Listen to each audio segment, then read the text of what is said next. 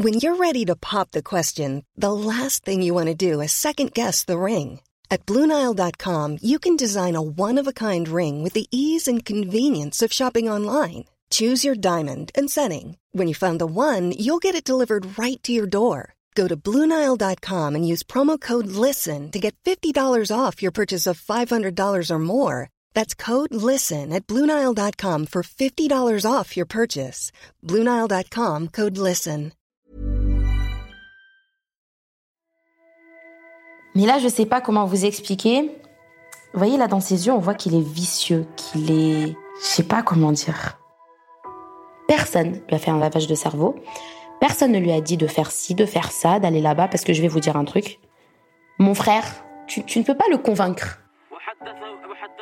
C'est plutôt lui qui va te convaincre, mais pas toi. C'est impossible. C'est impossible. Donc lui, personne ne lui a fait de lavage de cerveau. Dans l'épisode précédent, Asma est soulagée d'avoir trouvé un peu de liberté avec le départ de son frère en Irak. Je suis de Paris 19e. Tous ceux qui veulent tuer l'islam, on va les tuer. Boubaker El-Hakim a rejoint Al-Qaïda pour combattre l'armée américaine qui a envahi le pays. La branche irakienne de l'organisation terroriste est l'ancêtre de l'État islamique. Ces canaux de propagande ne sont pas encore très étendus. Les messageries préférées des djihadistes, Facebook ou Telegram, n'existent pas ou à peine. Tous mes potes dans 19e, je vous dis, venez faire le djihad. Je suis en Irak, on fait le djihad. Tous mes frères qui sont là-bas, venez pour défendre l'islam. Grâce à ces appels au djihad à la télé ou à la radio qui impressionnent, comme sur RTL en 2003, et parce qu'Al-Hakim a ouvert la voie à la filière, une douzaine d'autres jeunes vont l'imiter. En quelques mois en Irak, Boubaker Al-Hakim tend des embuscades aux convois américains à l'aide d'explosifs.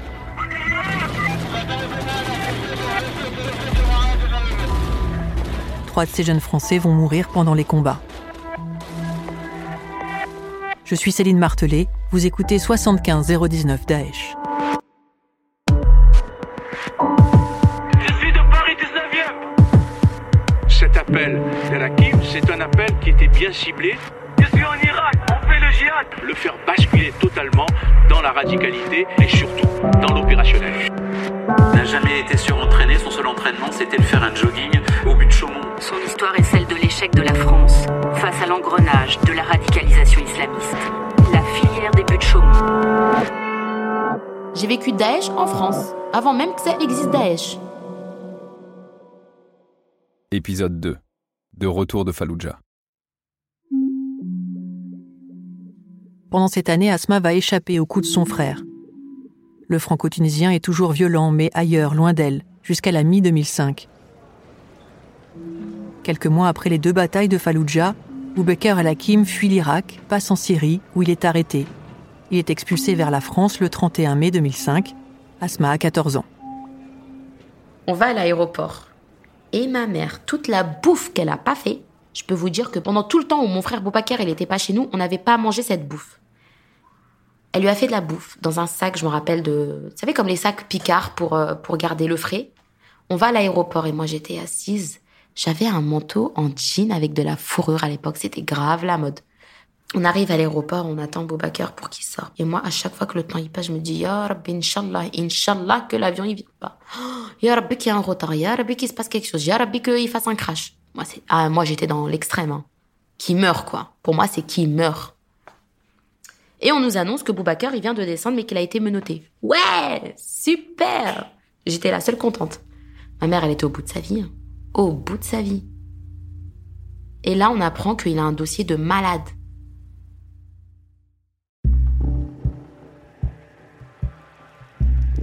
Le 14 mai 2008, après trois ans de détention, Boubaker El-Hakim comparé au procès de la filière des buts de Chaumont. Le président du tribunal correctionnel indique dans son jugement que le frère d'Asma a eu un rôle de combattant. El-Hakim est condamné à sept ans de prison. La peine est légère. Aujourd'hui, devant une cour d'assises, Boubaker El-Hakim écoperait très probablement d'une peine de 20 ans de réclusion criminelle, au minimum. Mais en 2008, il n'y a pas eu encore les attentats de 2015. En cette année de détention, le futur émir de Daesh ne fait aucune demande de remise de peine. Pour lui, la seule justice légitime est celle de Dieu. Il ne veut rien devoir à l'administration française qu'il considère comme mécréante. La première fois que je suis partie lui rendre visite au parloir, j'avais un voile normal. Il était gentil. Il m'avait pas fait de remarques. Moi, je pensais qu'il est revenu, il a changé. Mais en fait, c'était juste parce que c'était le premier parloir. Et moi, ça m'a, moi, j'étais trop contente. J'ai dit, c'est bon, mon frère, il a changé. Mon frère, il est gentil. Mon frère, il a, il a regretté. Mais en fait, non, c'était juste parce que c'était le premier jour du parloir. Après ce parloir, déjà, moi, je suis pas partie le voir pendant longtemps. Et après, il avait, euh, on devait, par contre, moi, mon travail, mon job, en fait, c'était de lui télécharger des prêches. Des prêches, mais c'était des prêches dans des sites euh, compliqués, quoi. On devait lui sortir toutes ces anachides, là, de jihad et tout. Mais c'est moi qui le faisais. C'est-à-dire, vous les trouviez où? Ah, mais c'est lui qui me donnait les adresses. Il me disait, vas-y, tu rentres sur ce site, euh, tu trouves ça, ça, ça. Mais vous savez que c'était des prêches de combien d'heures? De 6 heures, de 7 heures. Genre un prêche. Et il faut savoir que je lui faisais des transferts de 50 prêches Et donc, vous les mettiez où Comment vous dans une carte mémoire. Et comment elle rentrait en prison? Ah, c'est non, on la faisait rentrer. C'est ma mère, la pauvre, elle a caché. Et lui, après, il la mettait dans sa barbe. Et il faut savoir qu'il était beaucoup transféré, lui, hein, de prison en prison. Pendant sept ans, il faisait genre même pas six mois dans une prison.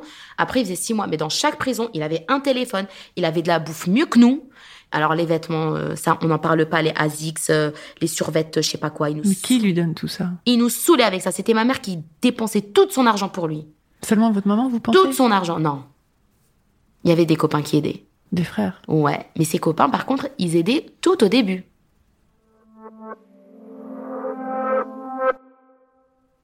Quand on va rendre parloir à une personne détenue en France, on n'a pas le droit d'emmener de la bouffe. Mon frère, il mangeait son sandwich devant les surveillants. Personne n'a dit quelque chose. Mon frère, il se faisait jamais fouiller. Mon frère, on lui mettait pas ce menottes. Parce qu'ils avaient peur de lui. Les surveillants de la prison avaient peur de lui. Ah oui. Mon frère, il avait personne dans sa cellule, même si c'est une cellule pour trois. Il était seul. Mon frère, quand il mettait ses anachides en prison, il... avec le volume, hein. C'était pas en cachette, hein. Et donc, il a radicalisé d'autres personnes. Oui. Mon frère, il a jamais été influencé. Il a influencé beaucoup, beaucoup, beaucoup, beaucoup. Sous les yeux de l'administration pénitentiaire, Boubaker El Hakim radicalise encore, comme il l'a fait plus jeune dans le 19e arrondissement. À plusieurs reprises, le numéro d'écrou 6828 est déplacé d'une prison à l'autre pour freiner ce prosélytisme. En 2008, en plein milieu de la cour de promenade de la prison, il organise une prière collective. Une vidéo publiée par Mediapart.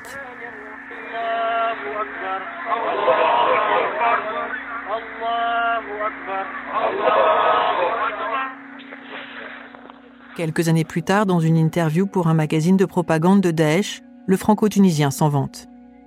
Nous devions faire face à des humiliations et à l'inconfort de ces mécréants. Et il précise Mais en même temps, c'était une formidable opportunité d'expliquer notre courant et sa voix à la jeunesse emprisonnée.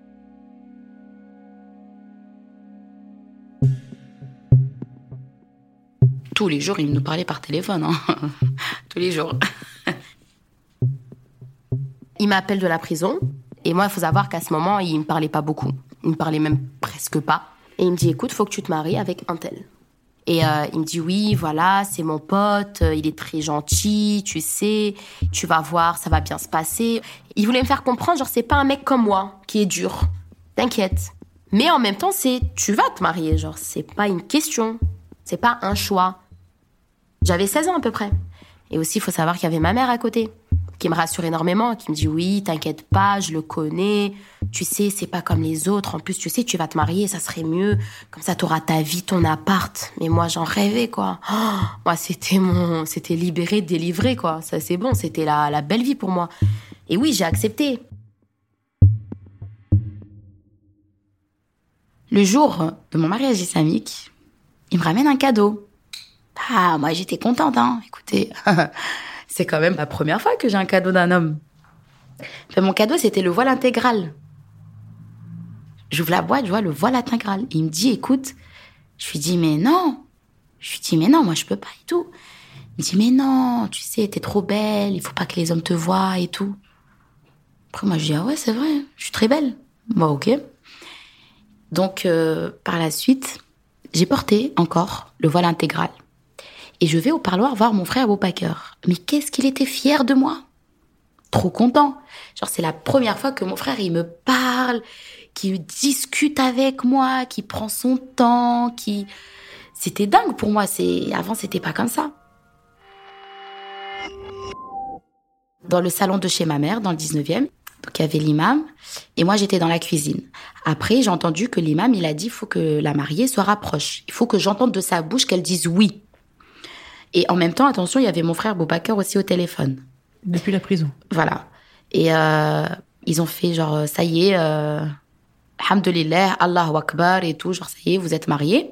Le soir même, je me rappelle, il y avait la maman, sa maman. Elle était très, très, très gentille. Très, très gentille. Elle discutait avec moi et elle me dit un truc. Elle me dit, écoute, ma fille, tu sais, euh, mon fils, il a beaucoup souffert quand il était en Irak. Tu sais, des fois, la nuit, il se réveille et il va, il va frapper.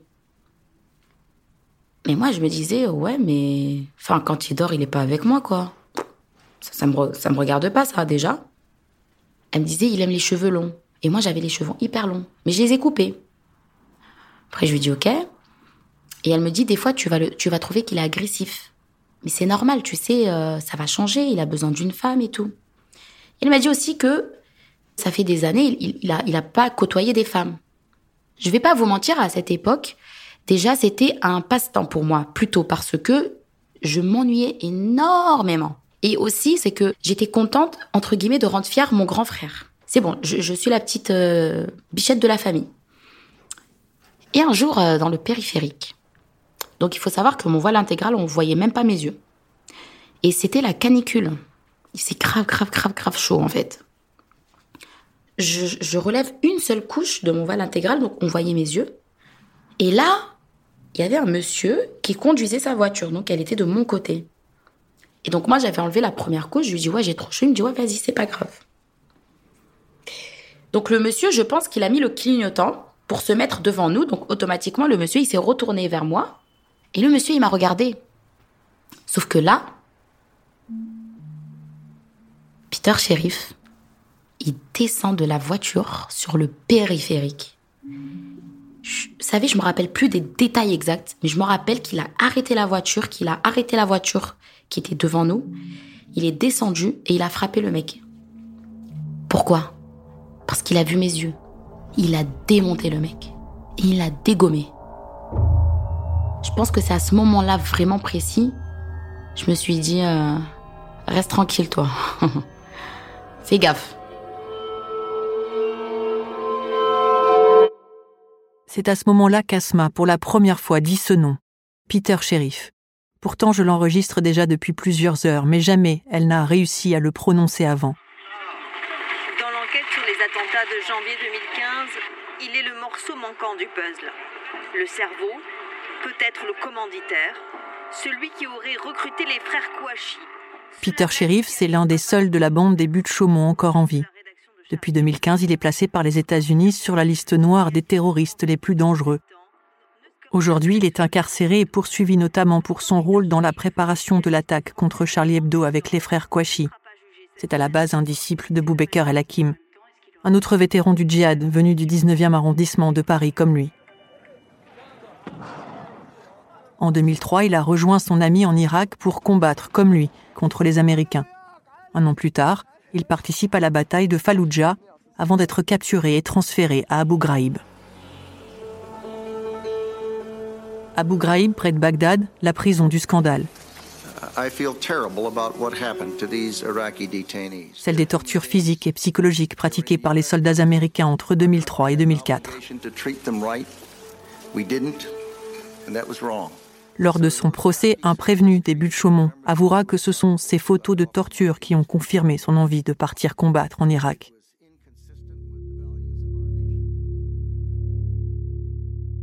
Après quatre années de prison, Peter Sheriff, lui, réussit à s'enfuir du pays. Il est rattrapé en Syrie et renvoyé en France. Au moment du procès des buts de Chaumont, la justice enquête encore sur son cas. Au bout de 18 mois, Peter Sheriff est même remis en liberté en attendant son jugement. Ça paraît dingue encore une fois. Mais oui, après avoir combattu contre les Américains à Fallujah, il comparaît libre en 2011. Et c'est parce qu'il est libre qu'il va devenir le monstre d'Asma. Après, il arrive ce jour. Je me rappelle plus c'était quand d'ailleurs. C'est que euh, y avait tout le monde à la mosquée et moi et lui on était restés seuls. Et là, il commence. Caresse. Ça commence. Je vais être honnête avec vous, sur le moment, j'ai pas dit non, quoi. Mais il y avait le moment où, non, là, c'était pas des caresses, c'était autre chose. Et moi, mon échappatoire, c'est non, non, non, non, non. Pas aujourd'hui, pas aujourd'hui. On doit aller à la mosquée euh, parce que je dois rejoindre ma mère. Et ça commence, et ça commence. Donc ça, c'était la première fois. Après, il recommence, il recommence, et il recommence. Il a, il a jamais réussi. Vous savez, il est resté trois semaines. Trois semaines avant d'avoir le premier viol. Mais euh, j'ai, vous savez, sur le moment, je voyais pas ça comme un viol. Je me disais, ben voilà, en fait, euh, il fallait que ça se passe et c'est comme ça, quoi, c'est tout, hein. T'as rien à faire, quoi, t'es obligé, quoi. Et vous aviez quel âge à l'époque? J'avais euh, presque, je rentrais sur mes 17 ans, du coup. Aujourd'hui, quand je réfléchis, je me dis, mais putain, quoi, pourquoi t'as pas pris tes bagages et tu t'es barré à ce moment-là? Pourquoi t'as laissé jusqu'à ce que cet homme, il te touche et il fasse ça, il fasse ça, pour que toi, tu t'en rends compte? Pourquoi? Je ne sais pas pourquoi. Quand je prenais le métro, putain, mais je me disais, mais si seulement les gens, ils savent dans quoi je vis, moi vous êtes dans le métro, des fois, vous avez envie de crier. Vous avez envie de regarder tout le monde, leur dire sauvez-moi. C'est incroyable, mais comment on peut vivre dans un monde On peut ressentir des choses dans son cœur et quand on sort, on a envie juste de crier, juste dans le métro, de de regarder. Des fois, je regardais des femmes un peu vieilles et j'avais envie de leur dire mais s'il vous plaît, sauvez-moi, quoi. Je j'ai personne. Cette solitude, je me rappelle que l'une des sœurs de Mohamed Merah, le terroriste de Toulouse, l'a aussi racontée à la barre en 2017. Et souvent, quand j'ai rencontré des femmes aspirées ou piégées dans cette sphère djihadiste, elles me l'ont décrite de la même façon. L'impression que personne ne se rend compte de la dangerosité de leur entourage. Aujourd'hui, Asma envisage de porter plainte pour viol contre Peter Sheriff. Mais elle reste terrorisée à l'idée de lui faire face à nouveau. Elle a peur aussi qu'on l'accuse de mentir. En attendant, en janvier 2023, Peter Sheriff n'est pas poursuivi pour ces faits.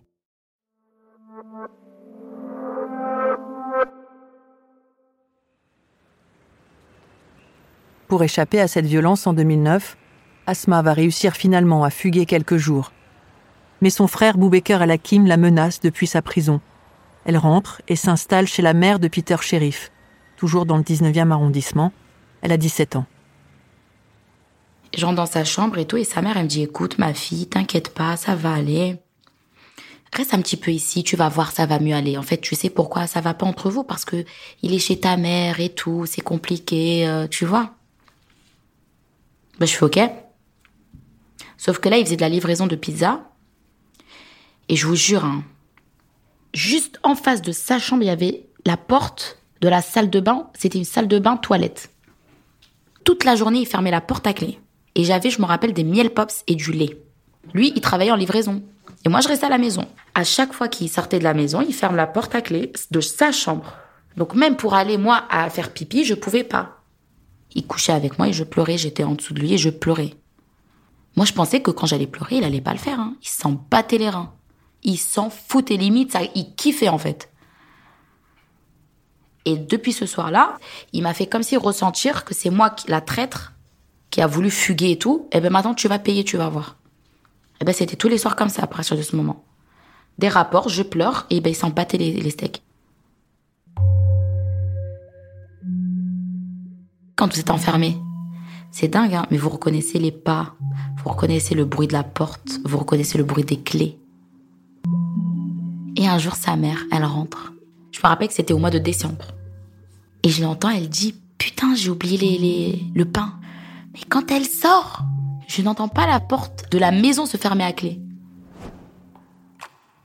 Je sais pas comment j'ouvre la porte de sa chambre, je tac, tac, tac, tac, tac, tac. Que en une fraction de seconde, je prends ma valise. Je, je sais pas comment j'ai fait en fait. Je me rappelle plus mes chaussures, elles étaient où. Je sais plus si je suis sortie avec un manteau. Je m'en rappelle plus. Et je descends dans l'immeuble, tout en bas, la cave.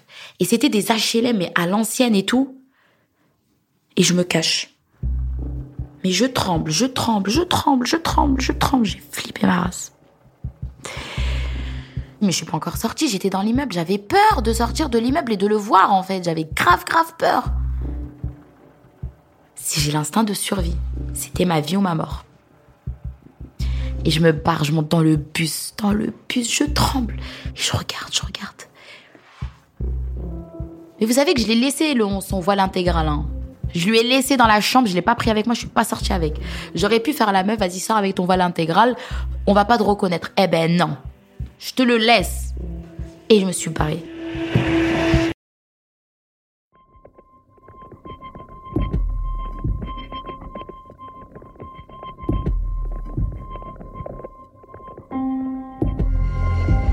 Pour écouter les deux derniers épisodes de notre série 75019 Daesh, rendez-vous le mercredi 25 janvier.